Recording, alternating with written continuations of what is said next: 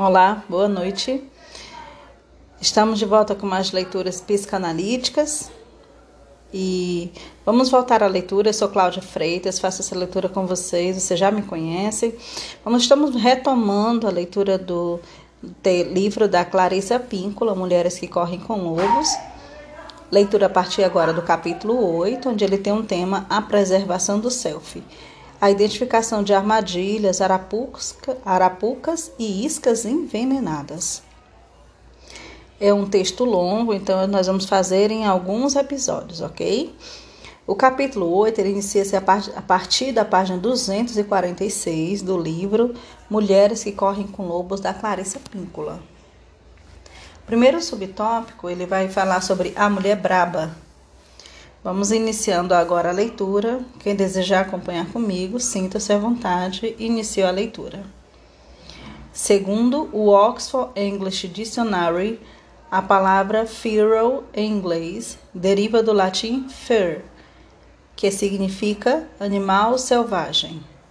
No emprego mais comum da palavra, um animal brabo é aquele que um dia foi selvagem, foi depois domesticado e voltou ao estado natural ou indomado. A mulher braba é aquela que um dia viveu num estado psíquico natural, ou seja, em perfeito estado mental selvagem e que depois se tornou cativa de alguma reviravolta dos acontecimentos, passando assim a ser excessivamente domesticada e amortecida nos seus instintos próprios. Quando essa mulher tem a oportunidade de voltar à natureza selvagem original, Quase sempre ela é vítima de todos os tipos de armadilhas e venenos. Como seus ciclos e seus sistemas de proteção foram manipulados, ela corre riscos daquele que costumava ser seu estado selvagem natural. Já não mais alerta e desconfiada, ela se torna presa fácil. Existe um padrão específico para a perda dos instintos. É essencial que estudemos esse modelo, que na realidade o decoremos para que possamos proteger os tesouros das nossas naturezas básicas, bem como os das nossas filhas. Nos bosques psíquicos, há muitas armadilhas enferrujadas que ficam escondidas por baixo das folhas verdes do chão da floresta. Em termos psicológicos, o mesmo vale para o mundo objetivo. Existem vários chamarizes aos quais somos suscetíveis, relacionamentos, pessoas empreitadas tentadoras. Dentro da isca sedutora há, porém, algo afiado, algo que acabará com o nosso espírito no momento em que dermos a primeira mordida. As mulheres brabas de todas as idades, e especialmente as jovens, têm uma enorme vontade de compensar períodos de fome e de isolamento. Elas se arriscam quando fazem esforços excessivos e irracionais para se aproximar de pessoas e objetivos que não são específicos, concretos ou duradouros. Não importa onde ou em que época elas vivam, há sempre arapucas à sua espera. Há sempre vidas menores para onde as mulheres se veem forçadas ou atraídas. Se você alguma vez foi capturada, se você alguma vez sofreu de hambre del alma, uma fome de alma. Se você alguma vez se sentiu no alçapão, e especialmente se você tem uma compulsão a criar, é bem provável que você tenha sido ou seja uma mulher braba. A mulher braba tem em geral uma fome extrema por algo profundo e muitas vezes pode ingerir qualquer veneno disfarçado na ponta de uma flecha, na crença de que ele é aquilo pelo qual sua alma anseia. Embora algumas mulheres bravas se desviem das armadilhas do último instante com mínimas perdas de pelo, um número muito maior cai nessas armadilhas sem perceber, ficando temporariamente desorientadas, enquanto outras são alquebradas pelas armadilhas e ainda outras consigam se libertar e se arrastar dali até uma caverna para cuidar de seus ferimentos sozinhas. Para evitar esses ardis e engozos propiciados pelo tempo em que a mulher passa no cativeiro e na fome, precisamos ter a capacidade de prevê-los e de desviarmos deles. Temos de voltar a desenvolver o insight a imprudência e a prudência. Temos de aprender a nos desviar. Para poder distinguir as opções corretas, temos de poder ver as erradas. Existe uma história ilustrativa contada por velhas a respeito das aflições da mulher esfaimada e braba. Ela é conhecida pelos títulos diversos de As Sapatilhas do Diabo, Os Sapatos Ardentes do Diabo e Os Sapatos dos Sapatinhos Vermelhos. Hans Christian Andersen escreveu um conto de fadas baseadas nessa antiga história, dando-lhes este último título. Como um verdadeiro contador de histórias, ele envolveu o enredo básico com uma boa parte da sua própria inteligência e sensibilidade étnica, mas o esqueleto da história é o mesmo. Segue-se uma versão germânico-magiar que a minha tia Teresa costumava nos contar quando éramos crianças. Na sua versão da história, ela sempre começava dizendo: Olhem para seus sapatos e agradeçam por eles serem sem graça, porque é preciso que se viva com muito cuidado quando os sapatos são vermelhos demais. Subtópico: Os sapatinhos vermelhos. Era uma vez uma pobre órfã que não tinha sapatos. Essa criança guardava os trapos que pudesse encontrar e com o tempo conseguiu costurar um par de sapatos vermelhos. Eles eram grosseiros, mas ela os adorava. Eles faziam com que ela se sentisse rica, apesar de ela passar seus dias procurando um alimento nos bosques espinhosos, até muito depois de escurecer. Um dia, porém, quando ela vinha caminhando com dificuldade pela estrada, maltrapilha e com seus sapatos vermelhos, uma carruagem dourada parou ao seu lado. Dentro dela havia uma senhora de idade que ele disse que ia levá-la para casa e tratá-la como se fosse sua própria filhinha. E assim lá foram elas para a casa da rica senhora, e o cabelo da menina foi lavado e penteado. Deram-lhe roupas de baixo, de um branco puríssimo e um belo vestido de lã, meias brancas e reluzentes sapatos pretos. Quando a menina perguntou pelas roupas velhas, em especial pelos sapatos vermelhos, a senhora disse que as roupas estavam tão imundas e os sapatos eram tão ridículos que ela os jogara no fogo, onde se reduziram às cinzas. A menina ficou muito triste, pois, mesmo com toda a fortuna que a cercava, os modestos sapatos vermelhos feitos por suas próprias mãos haviam lhes dado a felicidade imensa.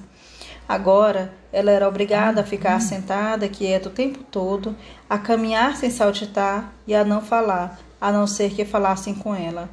Mas uma chama secreta começou a arder no seu coração e ela continuou a suspirar pelos seus velhos sapatos vermelhos mais do que por qualquer outra coisa. Como a menina tinha idade suficiente para ser crismada no dia do sacramento, a senhora levou a um velho sapateiro aleijado para que ele fizesse um par de sapatos especiais para a ocasião. Na vitrina do sapateiro havia um par de lindíssimos sapatos vermelhos do melhor couro. Eles praticamente refugiam pois apesar de sapatos vermelhos serem escandalosos para se ir à igreja, a menina que só sabia decidir com seu coração faminto escolheu os sapatos vermelhos. A vista da velha senhora era tão fraca que ela, sem perceber a cor dos sapatos, pagou por eles. O velho sapateiro piscou para a menina e embrulhou os sapatos. No dia seguinte, os membros da congregação ficaram alvoroçados com os sapatos da menina. Os sapatos vermelhos brilhavam como maçãs polidas, como corações, como ameixas tingidas de vermelho. Todos olhavam carrancudos, até os ícones na parede, até as estátuas não tiravam os olhos reprobadores dos sapatos. A menina, no entanto, gostava cada vez mais deles. Por isso, quando o bispo começou a salmodiar, o coro a, cata... a cantarolar, o órgão a soar, a menina não achou que nada disso fosse mais belo que os seus sapatos vermelhos. Antes no final do dia, a velha senhora já estava informada dos sapatos vermelhos de sua protegida. Nunca, nunca mais use esses sapatos vermelhos, ameaçou a velha. No domingo seguinte, porém, a menina não conseguiu deixar de preferir os sapatos vermelhos aos pretos, e ela e a velha senhora caminharam até a igreja como de costume. À porta do templo estava um velho soldado com um braço no antipóia. Ele usava uma jaqueta curta e tinha uma barba ruiva. Ele fez uma mesura e pediu permissão para tirar o pó dos sapatos da menina. Ela estendeu o pé e ele tamborilou na sola dos sapatos uma musiquinha compassada que lhe deu cócegas na sola dos pés. Lembre-se de ficar para o baile, disse ele, sorrindo e piscando com um olho para ela. Mais uma vez, Todos lançaram olhares reprovadores para os sapatos vermelhos da menina. Ela, no entanto, adorava tanto esses sapatos que brilhavam como o carmim, como framboesas, como romãs que não conseguia pensar em mais nada, que mal prestou atenção no culto. Estava tão preocupada virando os pés para lá e para cá para admirar os sapatos que se esqueceu de cantar. Que belas sapatilhas! exclamou o soldado ferido quando ela e a velha senhora saíam da igreja. Essas palavras fizeram a menina dar alguns rodopios ali mesmo. No entanto, depois que seus pés começaram a se movimentar, eles não queriam mais parar. E ela atravessou dançando os canteiros e dobrou a esquina da igreja até dar a impressão de ter perdido totalmente o controle de si mesma. Ela dançou uma gavota, depois de uma cisardas e saiu valsando pelos campos dos outro lado da estrada.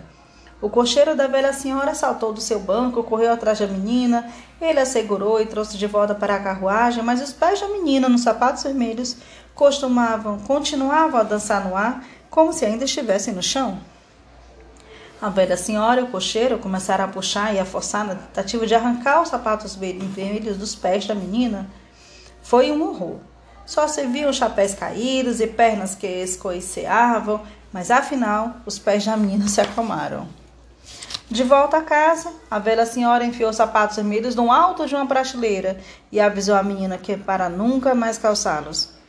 No entanto, a menina não conseguia deixar de olhar para eles e ansiar por eles. Para ela, eles não eram mais. Eles eram o que havia de mais lindo no planeta. Não muito tempo depois, o destino quis que a velha senhora caísse de cama, e assim que os médicos saíram, a menina entrou sorrateira no quarto onde eram guardados os sapatos vermelhos. Ela os contemplou lá do alto da prateleira. Seu olhar tornou-se fixo e provocou nela um desejo tão forte que a menina tirou os sapatos da prateleira e os calçou, na crença de que eles não lhe fariam mal nenhum, algum. Só que no instante que eles tocaram seus calcanhares e seus dedos, ela foi dominada pelo impulso de dançar e saiu dançando porta fora e escada abaixo, primeiro uma gavota, depois um esquisadas e em seguida giros arrojados de valsa em rápida sucessão. A menina estava num momento de glória e não percebeu que enfrentava dificuldades até que teve vontade de dançar para a esquerda e os sapatos insistiram em dançar para a direita. Quando ela queria dançar em círculos, os sapatos teimavam em seguir em linha reta. E como eram os sapatos que comandavam a menina, em vez do contrário, eles a fizeram dançar a estrada abaixo, atravessar os campos enlameados e penetrar na floresta soturna e sombria. Ali, encostado numa árvore, estava um velho soldado de barba ruiva com o braço na tipóia e usando sua jaqueta, sua jaqueta curta. Puxa, disse ele, que belas sapatilhas! Apavorada, a menina tentou tirar os sapatos, mas por mais que puxassem, eles continuavam firmes. Ela saltava primeiro no pé, depois no outro, para tentar tirá-los, mas o pé que estava no chão continuava dançando assim mesmo, e o outro pé na sua mão também fazia seu papel na dança. E assim ela dançava e dançava sem parar, por sobre os montes mais altos e pelos vales afora. Na chuva, na neve e no sol ela dançava. Ela dançava na noite mais escura, no amanhecer e continuava dançando também ao escurecer. Só que não era uma dança agradável, era terrível não havia descanso para a menina. Ela entrou no adro de uma igreja e ali um espírito guardião não quis permitir que ela entrasse. Você irá dançar com os sapatos vermelhos, proclamou o espírito, até que fique com a alma penada, como um fantasma, até que sua pele pareça suspensa dos ossos, até que não sobre mais nada de você, a não ser entranhas dançando. Você irá dançar de porta em porta, por todas as aldeias, e baterá três vezes em cada porta. E quando as pessoas espiarem quem é, verão que é você e temerão que seu destino se abata sobre elas. Dancem sapatos vermelhos, vocês devem dançar. A menina implorou misericórdia, mas antes que pudesse continuar a suplicar, os sapatos vermelhos a levaram embora. Ela dançou por cima das uzes, através dos riachos, por cima das cercas vivas, sem parar.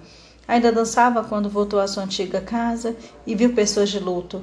A velha senhora que a havia abrigado estava morta. Mesmo assim, ela passou dançando. Dançava porque não podia deixar de dançar. Totalmente exausta e apavorada, ela entrou dançando numa floresta onde morava um carrasco na cidade. E o machado na parede começou a tremer assim que pressentiu que ela se aproximava. Por favor, implorou ela ao carrasco quando passou pela sua porta. Por favor, corte fora meus sapatos para me livrar desse destino horrível. O carrasco cortou fora a tira do sapato vermelho com o machado, mas os sapatos não se soltaram dos pés da menina. Ela se lamentou então, dizendo que a sua vida não valia mesmo nada e que ele deveria amputar-lhe os pés. Foi o que ele fez. Com isso, os sapatos vermelhos com os pés neles continuaram dançando na floresta fora e morro acima até desaparecerem. A menina era agora uma pobre aleijada e teve de descobrir um jeito de sobreviver no mundo trabalhando como criada e nunca mais ansiou por sapatos vermelhos. Subtópico: a perda brutal nos contos de fadas.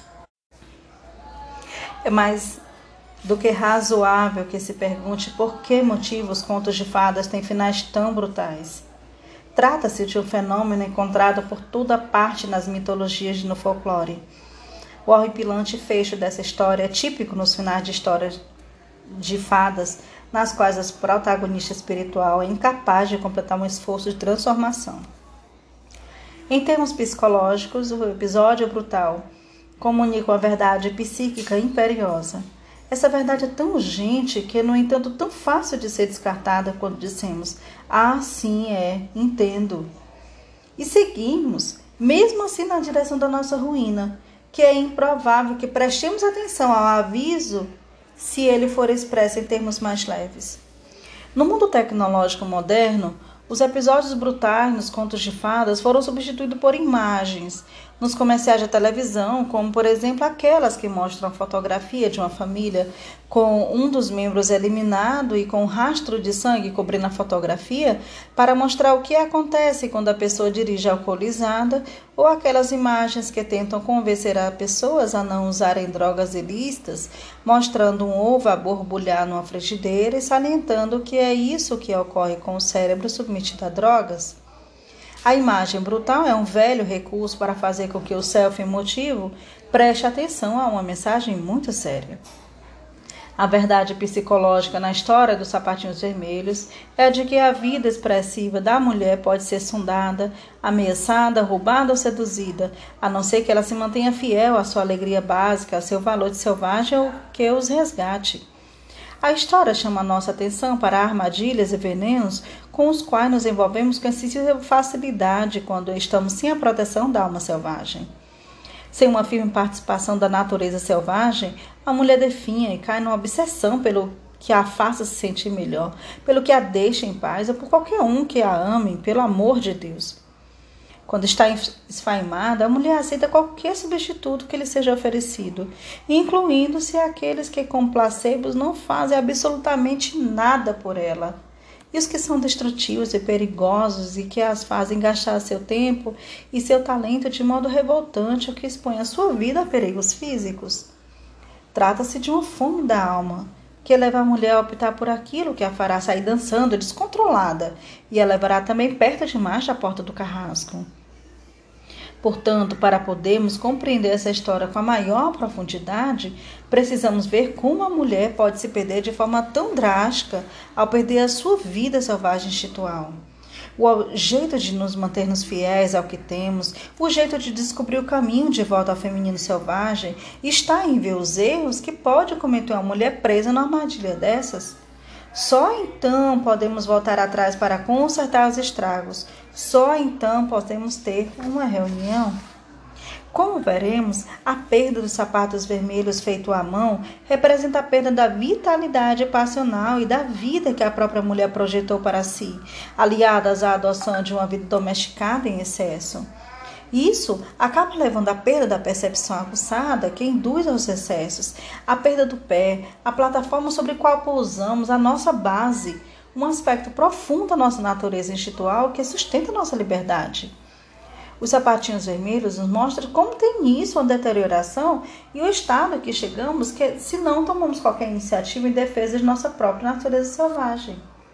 Que não reste dúvida, quando a mulher se esforça por intervir e combater seus próprios demônios, quaisquer que sejam eles, essa é uma guerra das mais valiosas, tanto em termos arquetípicos quanto na realidade consensual.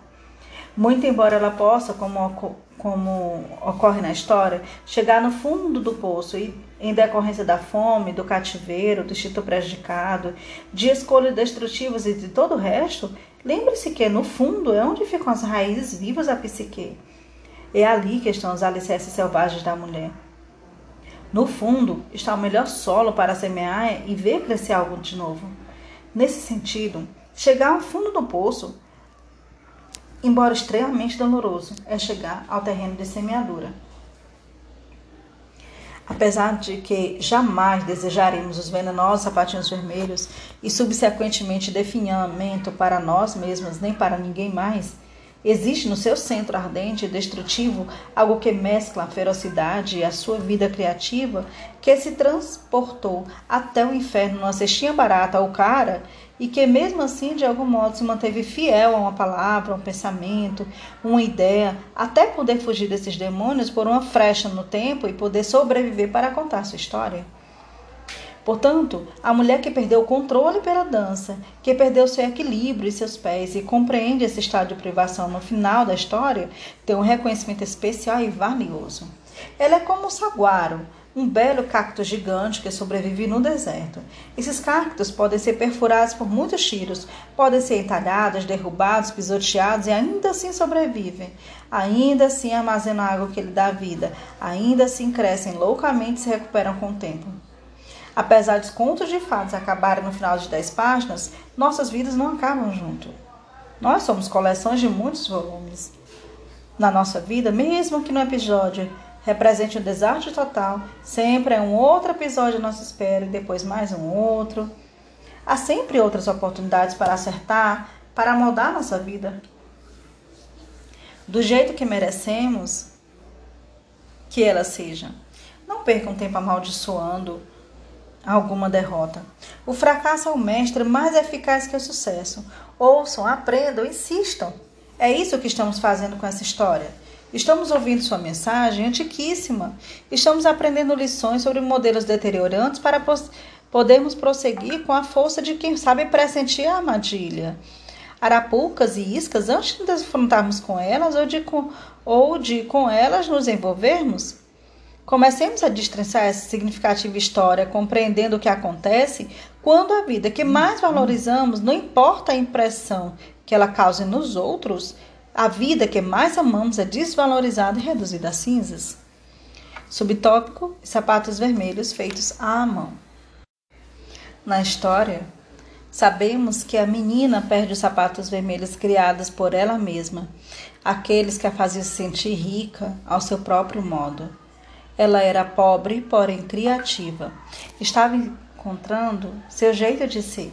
Havia passado da condição de não ter sapato nenhum a ter sapatos que lhes proporcionavam um sentido de força espiritual, apesar das dificuldades de sua vida concreta.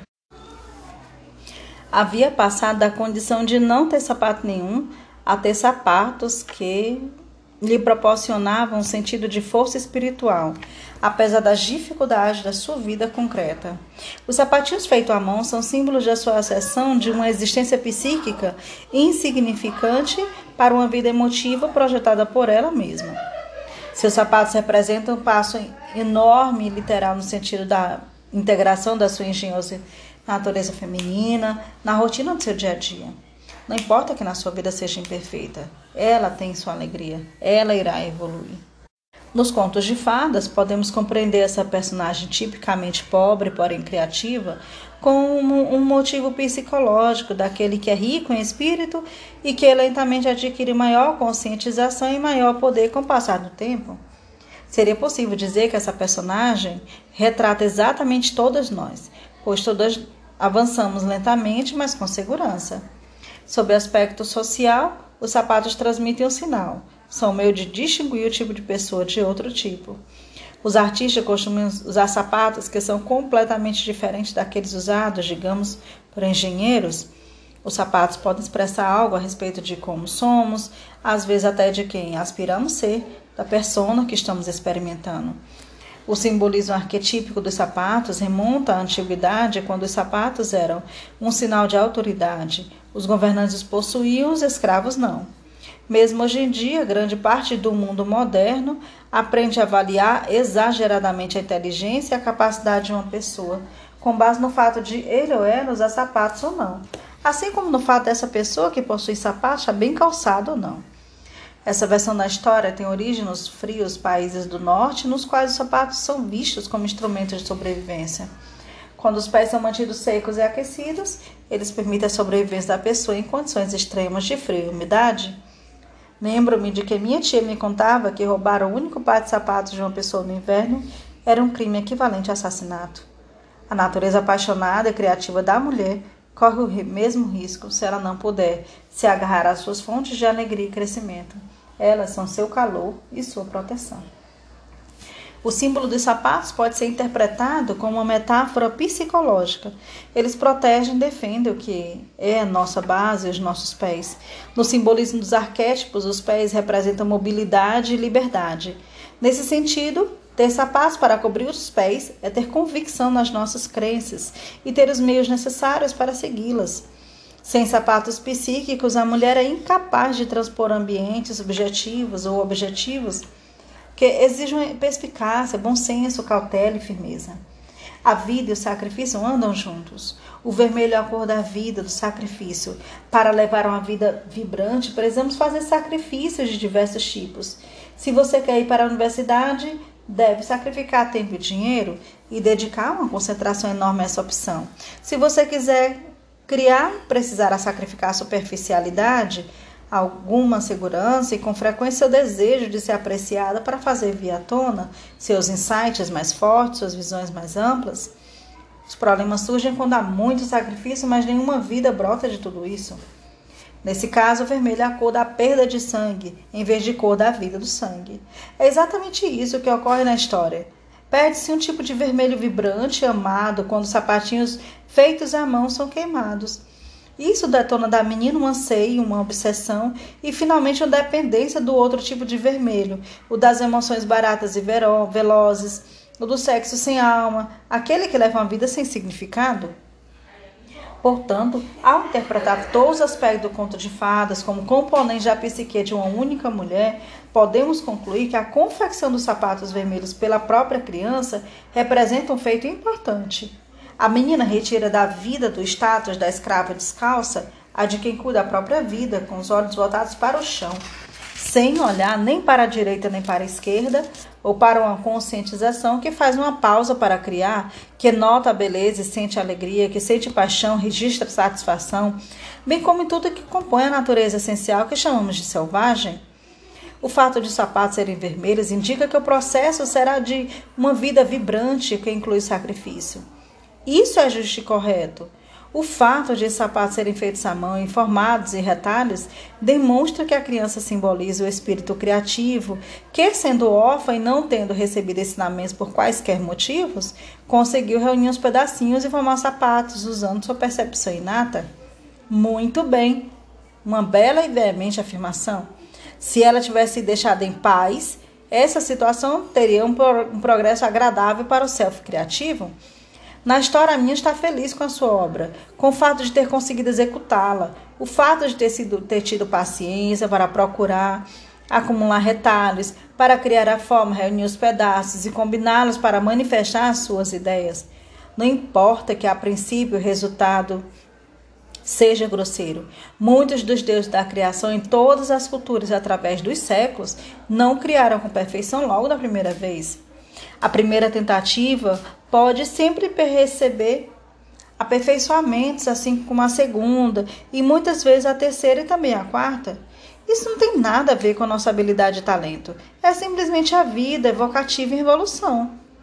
Contudo, se a criança for deixada em paz, ela fará outro par de sapatos vermelhos, mais um e ainda outro, até que eles não saiam tão grosseiros. Ela irá progredir.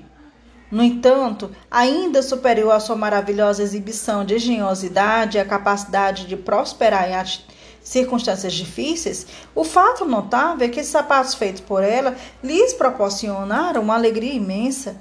E a alegria é a seiva da vida, o alimento do espírito e a vida e a alma reunidos num só. A alegria é o tipo de sensação que a mulher experimenta quando ela põe as palavras no papel daquele jeito exato, ou acerta as notas ao ponto como queria logo na primeira vez. Uau, é incrível! É o tipo de emoção que a mulher sente ao descobrir que está grávida, quando é isso o que deseja. É o tipo de alegria que a mulher sente quando vê as pessoas que ama se divertindo. É aquela alegria que ela sente quando realizou alguma coisa no qual insistiu muito, que envolveu sentimentos fortes, algo que a fez se arriscar, algo que a fez se esforçar se superar para conseguir. Talvez com elegância, talvez não, mas com sucesso. Criou aquele algo, aquele alguém, a arte, a luta, o momento, sua, vi sua vida. Isso é estado de ser natural instintivo da mulher. A mulher selvagem transparece nesse tipo de alegria. Situações comoventes dessa natureza, convoca a mulher selvagem pessoalmente. No entanto, na história, como preferiu, preferiu o destino, um dia para se contrapor diretamente aos modestos sapatos vermelhos feitos de retalhos, assim, para a alegria de viver, chega rolando e estalando a vida da menina numa carruagem dourada. Subtópico: As armadilhas.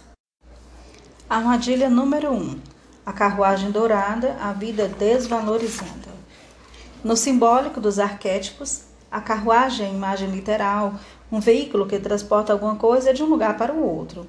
Nos temas de sonhos modernos e no folclore contemporâneo, ela foi suplantada principalmente pelo automóvel, que dá a mesma impressão arquetípica. Do ponto de vista clássico, esse tipo de veículo de transporte é compreendido como a disposição central da psique, que nos transporta de um lado para a de um lado da psique para o outro, de uma ideia para outra, de um pensamento para o outro e de uma iniciativa para outra. O ato de subir na carruagem dourada da velha senhora nesse ponto é muito parecido à entrada na gaiola dourada. Ela supostamente oferece algo confortável, menos estressante, mas na realidade sua função é ao cativeiro. Ela aprende de um jeito imperceptível de imediato, já que a princípio os dourados costumam ser ofuscantes. Imaginemos, portanto, que vamos descendo a estrada da nossa vida com nossos sapatos feitos por nós mesmos e somos acometidos por uma disposição de ânimo que nos diz algo como: talvez outra coisa fosse melhor, talvez algo que não fosse tão difícil, algo que consumisse menos tempo, energia e esforço. Isso ocorre muitas vezes na vida das mulheres. Estamos no meio de empreendimento e não importa como nos sintamos a respeito dele. Estamos simplesmente criando nossa vida à medida que avançamos e fazemos o melhor possível. Logo, porém, somos inundados por algo que nos diz: Isso é muito difícil, mas olhe só aquela beleza logo ali. Aquele negócio todo enfeitado parece mais fácil, mais bonito, mais irresistível. De repente, uma carruagem dourada se aproxima, a porta se abre, a escadinha cai e nós subimos. Fomos seduzidas? Essa tentação ocorre com regularidade, às vezes diariamente, e às vezes é difícil dizer não. Por isso, nós nos casamos com a pessoa errada, porque a nossa vida será mais fácil em termos econômicos. Desistimos de uma peça nova da qual estivemos trabalhando e voltamos a usar a velha e desgastada fórmula, porém mais fácil, que viemos tentando forçar nos últimos dez anos. Não levamos aquele belo poema ao nível de refinamento máximo, mas deixamos no terceiro rascunho em vez de trabalhar nele mais um pouco. A passagem da carruagem dourada supera a alegria modesta dos sapatos vermelhos. Embora pudéssemos interpretar esse fato como uma procura por parte da mulher de bens e conforto materiais, Muitas vezes eles exprimiam um mero desejo psicológico de não ter de se esforçar tanto com os aspectos básicos da vida criativa. O desejo de facilitar a vida não é armadilha, pois é natural que o ego tenha esse desejo. Ah, mas o preço? O preço que é armadilha. A armadilha se fecha quando a menina vai morar com a senhora rica, velha e rica.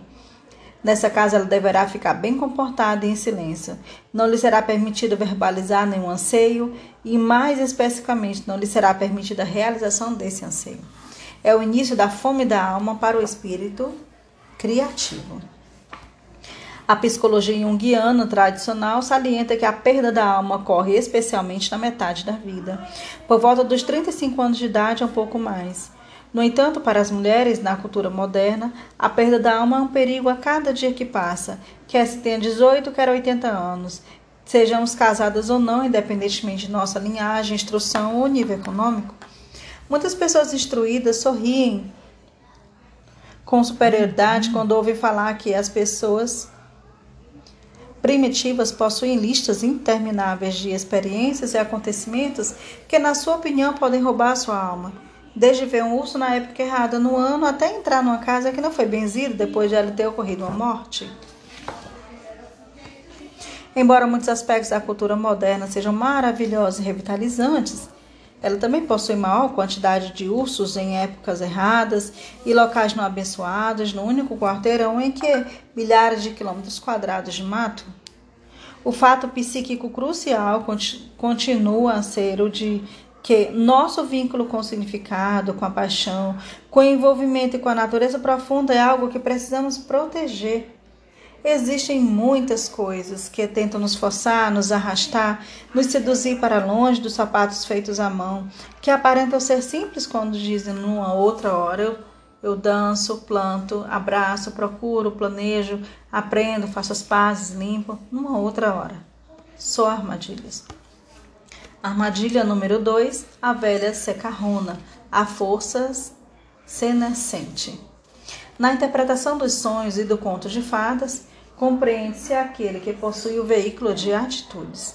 A carruagem dourada é o principal valor que pressiona a psique, que a força a seguir adiante, que a impulsiona na direção de que lhe apraz. Nesse caso, os valores da velha senhora proprietária da carruagem começam a conduzir a psique. Na psicologia junguiana tradicional, a figura arquetípica do idoso é às vezes chamada de força senex.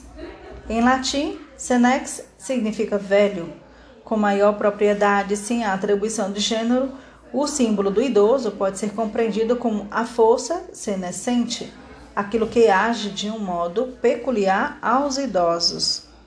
No conto de fadas, essa força da idade encarnada por uma pessoa idosa que é frequentemente descrita como tendo apenas um aspecto, o que indica que o processo psíquico central está também se desenvolvendo apenas no aspecto.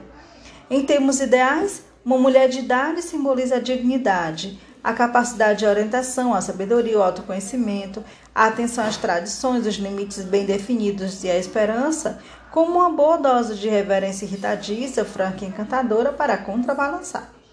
No entanto, quando uma velha no conto de fadas usa esse atributo de forma negativa, como na história dos sapatinhos vermelhos, como avisada de que certos aspectos da psique que deveriam ser mantidos aquecidos estão a ponto de serem congelados no tempo. Algo que normalmente vibra dentro da psique está prestes a ser engomado e alisado, a ser espancado, deformado, ao ponto de não ser mais reconhecido. Quando a menina entra na carruagem dourada da velha senhora e em seguida na sua casa, ela foi capturada exatamente como se de propósito tivesse enfiado a pata na armadilha de dentes pontiagudos. Como vemos na história, o fato de ser adotada pela velha senhora em vez de dignificar o novo permite que a atitude senescente destrua a inovação. Em vez de orientar sua protegida, a velha senhora tentará mumificá-la a velha senhora nessa história não é sábia, mas se dedica sim à repetição de um único valor sem experimento, sem renovação. Através de todas as cenas localizadas na igreja, concluímos que esse valor único é o de que a opinião do coletivo importa mais do que qualquer coisa e deveria superar as necessidades da alma selvagem individual.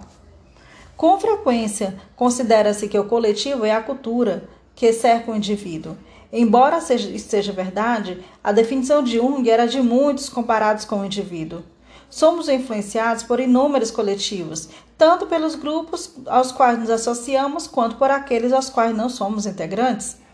Sejam os do grupo que nos cercam de natureza acadêmica, espiritual, financeira ou profissional, familiar, quer de alguma outra natureza, eles impõem poderosas recompensas e punições a seus membros e aos não membros com idêntica aplicação. Eles operam de modo a influenciar e controlar todas as áreas possíveis, desde nossos pensamentos até a nossa escolha de parceiros e o trabalho de nossa vida. Eles podem também depreciar ou desestimular os esforços que não se harmonizem com suas preferências. Nessa história, A velha senhora é um símbolo da rígida guardiã da tradição coletiva, de quem se sustenta o status quo sem questioná-lo do comportar-se. Não crie confusão, não pense demais, não se superestime, não chame atenção. Seja mais uma cópia. Seja simpática, aceite tudo, mesmo que não goste, mesmo que não se ajuste a você, que não seja de seu tamanho certo que, e que machuque. E assim por diante. Obedecer a um sistema de valores tão desprovido da vida, de vida, provoca uma perda extrema do vínculo com a alma. Independentemente de quaisquer influências ou afiliações com grupos, nosso desafio em defesa da alma selvagem do nosso espírito criador consiste em não nos confundirmos com o coletivo, mas em nos distinguirmos dos que nos cercam, construindo pontes até eles a nossa escolha. Nós vamos decidir quais pontes irão solidificar e ter muito movimento, e quais permanecerão em esboço e vazias. E os grupos com os quais devemos nos relacionar serão aqueles que proporcionam maior apoio à nossa alma e à vida criativa.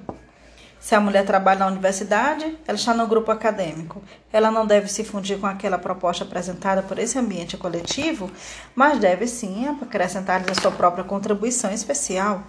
Como criatura inteira, que é a menos que tenha outras criações fortes na sua vida para contrabalançar isso, ela não pode permitir se transformar numa pessoa rabugenta e preconceituosa do tipo que faz o seu trabalho, vai para casa e volta para o trabalho. Se a mulher tem que fazer parte de uma organização, associação ou família que deixe de examiná-la para ver do que ela é feita, que deixe de se perguntar o que faz essa pessoa funcionar e que não se esforce para desafiá-la ou incentivá-la de algum modo positivo, sua capacidade de prosperar e criar fica reduzida. Quando piores as circunstâncias, mais empurrada ela será na direção de uma terra estéril, onde foi espalhado o sal para que nada lhe crescesse. A separação da vida e da mente de uma mulher de um pensamento coletivo nivelador e o desenvolvimento dos seus talentos exclusivos estão entre as realizações mais importantes que a mulher pode alcançar, pois esses atos impedem que tanto a psique quanto a alma caiam na escravidão. Uma cultura que promova genuinamente o desenvolvimento individual não pode jamais ter uma classe de escravos de qualquer grupo ou sexo. Contudo, na história, a menina aceita os valores áridos da velha senhora. A menina torna-se assim braba por passar por um estado natural ao de um cativeiro. Logo, ela será lançada na loucura dos diabólicos sapatos vermelhos, mas já sem seus sentidos inatos, incapaz de perceber o perigo. Se nos afastarmos da nossa vida real e pulsante entrarmos na carruagem dourada da velha senhora sem vida, estaremos na verdade adotando a persona e as ambições dessa frágil perfeccionista. Então, como todo animal em cativeiro, caímos numa tristeza que eleva um anseio obsessivo, uma, muitas vezes caracterizado por uma inquietação sem nome. Daí em diante, corremos o perigo de nos agarrar à primeira coisa que promete fazer com que voltamos a nos sentir vivas. É importante que mantenhamos olhos abertos e que consideremos com cuidado as ofertas de uma existência mais fácil, de uma estrada sem problemas, especialmente se nos for pedido em troca que entreguemos nossa própria alegria criadora a um forno crematório em vez de aquecê-la no fogo criado por nós mesmos. Armadilha número 3, a queima do tesouro, hambre del alma, a fome da alma. Existe o fogo que acompanha a alegria e o fogo que acompanha a destruição. Um é o fogo de transformação, o outro apenas a dizimação. No entanto, muitas mulheres renunciam aos seus sapatos vermelhos e concordam em se tornar limpas demais, educadas demais, submissas demais à visão do mundo e das outras pessoas. Estamos entregando nossos alegres sapatos vermelhos ao fogo destrutivo quando digerimos valores, propagandas e filosofias por atacado, incluindo-se aí de natureza psicológica. Os sapatos vermelhos são reduzidos a cinzas quando pintamos, atuamos, escrevemos, agimos e somos de qualquer modo que diminua nossas vidas, que enfraqueça nossa visão, que alquebre os ossos do nosso espírito. É então que a vida da mulher que ao é dominada pela palidez porque ela está no com hambre del alma, é uma alma faminta Tudo o que ela quer é ter de volta a sua vida profunda. Tudo o que ela quer é aqueles sapatos vermelhos feitos à mão. A enorme alegria que eles representam poderia ter sido extinta no fogo da falta de uso ou na desvalorização do nosso próprio trabalho. Elas também poderiam ter ardido nas chamas do silêncio que impomos a nós mesmos. Uma quantidade excessiva de mulheres fez um voto terrível anos antes de serem capazes de um melhor discernimento. Ainda jovens, faltaram-lhes o apoio e os estímulos básicos, e assim, cheias de mágoa e resignação, elas pousaram suas canetas, calaram sua voz, desligaram seu canto e enrolaram suas telas e juraram nunca mais voltar a tocar nelas. A mulher que esteja em condições semelhantes entrou sem perceber no forno junto com a vida da sua própria criação. Sua vida fica reduzida a cinzas. É possível que a vida de uma mulher defina o fogo do ódio a si mesma, pois os complexos correm em tudo e, pelo menos por algum tempo, consegue manter a mulher afastada do trabalho ou da vida que realmente importam para ela. Muitos anos se passam sem que ela ande, se mexa, aprenda, descubra, obtenha, assuma, sem que se transforme. A imagem da mulher cria que a mulher cria para a sua própria vida também pode ser destruída pelas chamas da inveja de outra pessoa ou pela simples atitude destrutiva dessa pessoa para com ela. Não se espera que a família, os conselheiros, professores e amigos sejam destrutivos, mesmo quando sentem inveja. Mas a verdade é que alguns deles decididamente são destrutivos, tanto de formas sutis quanto de formas não sutis. Nenhuma mulher pode permitir que a sua vida criativa fique suspensa por um fio quando ela presta serviço a um amigo, mestre, pai ou parceiro. No relacionamento amoroso que não lhe seja propício. Quando a vida da alma de uma pessoa fica reduzida a cinzas, a mulher perde seu tesouro vital e começa a agir com a aridez da morte. No seu inconsciente, o desejo pelos sapatos vermelhos, por uma alegria imensa, não só continua, mas cresce, transborda, acaba conseguindo se equilibrar nos próprios pés e domina a mulher faminto e brabo. Viver no estado de hambre del alma, de alma faminta, é sentir uma fome insaciável. Essa situação, a mulher arde de fome por qualquer coisa que a faça voltar a se sentir viva.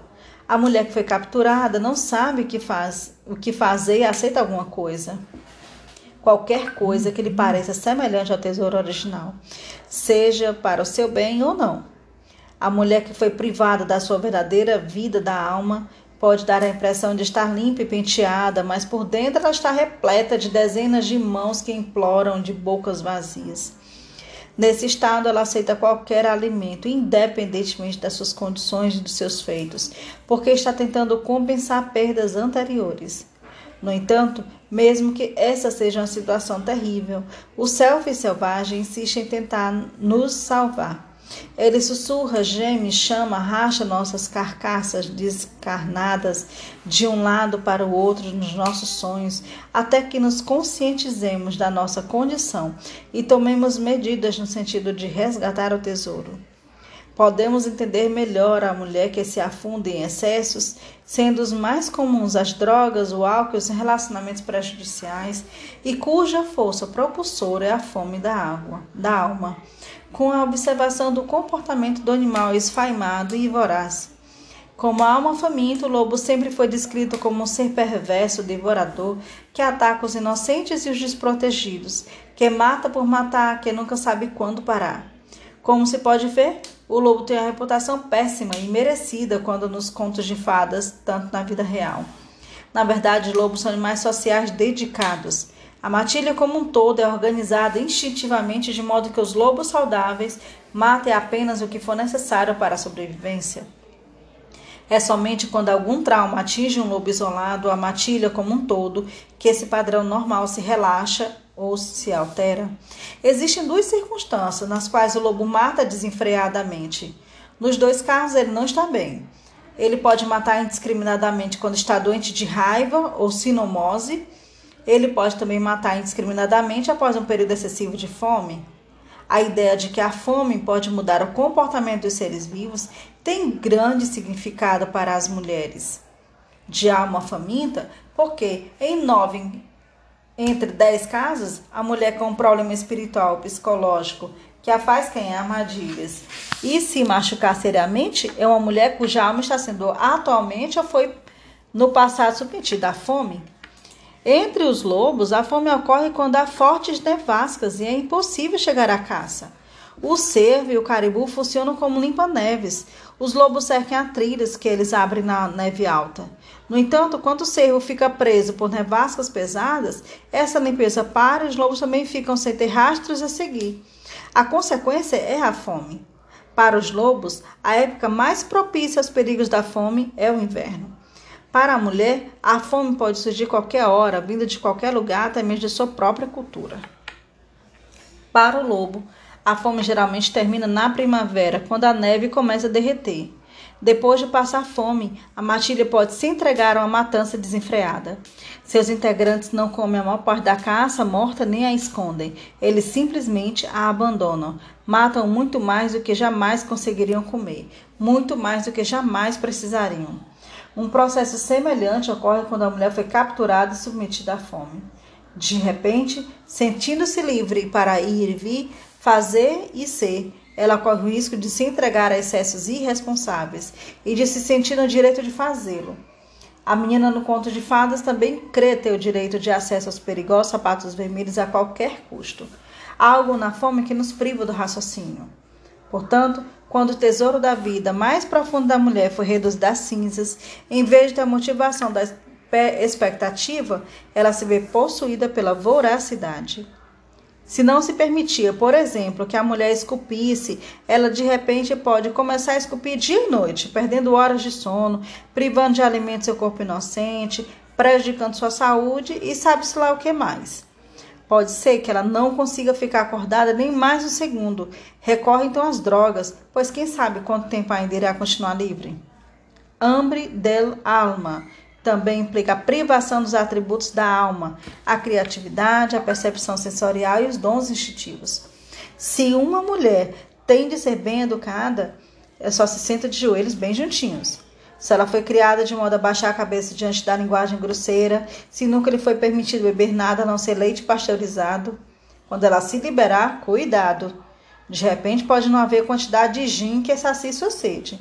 Ela pode se esparramar como marinheiro embriagado e seus palavrões podem fazer soltar a tinta das paredes. Depois da fome, vem o medo de que um dia de, desses voltemos a ser capturadas. Por isso, vamos aproveitar enquanto há tempo. A aniquilação através do, ou seja, os comportamentos exagerados, é a reação da mulher que está faminta por uma vida que tenha significado e faça sentido para ela. Quando a mulher passou longos períodos sem se sem seus ciclos ou sem suprir suas necessidades criativas, ela começa a se ceder, seja no que for, álcool, drogas, raiva, espiritualidade, opressão generalizada, promiscuidade, gravidezes, estudo, criação, controle, instrução, organização, forma física, comida pouco saudáveis, para estar apenas algumas áreas em que os excessos são comuns. Quando a mulher age assim, ela está procurando compensar a perda dos ciclos regulares de expressão de si mesma, expressão da alma e da satisfação da alma. A mulher faminta resiste muito período de privação. Ela pode planejar escapar e, não obstante, considerar alto demais o preço da fuga, acreditando que ela lhe exigirá muita libido, muita energia. A mulher pode, em termos espirituais e econômicos da sua própria formação. Infelizmente, a perda do tesouro e a recordação de longas temporadas de privação podem nos levar a racionalizar que os excessos são desejáveis. E é claro que é um imenso alívio e prazer conseguir finalmente apreciar uma sensação, qualquer sensação. A mulher recém-liberta da fome só quer gozar a vida para variar. Suas percepções embotadas no que diz respeito a limites financeiros, espirituais, físicos, racionais e emocionais, necessários para a sobrevivência, colocam em risco sua existência. Para ela, há em algum lugar um belo e perigoso par de sapatos vermelhos. Ela os apanhará onde os encontrar. E esse é o problema da privação. Se alguma coisa der a impressão de preencher um anseio, a mulher agarrará sem fazer perguntas. Fim do artigo. Continuamos no próximo episódio, a partir da página 265, Armadilha 4, e veremos se dá para concluir em um episódio o restante do capítulo. Obrigada a todos que continuaram até aqui. Boa noite.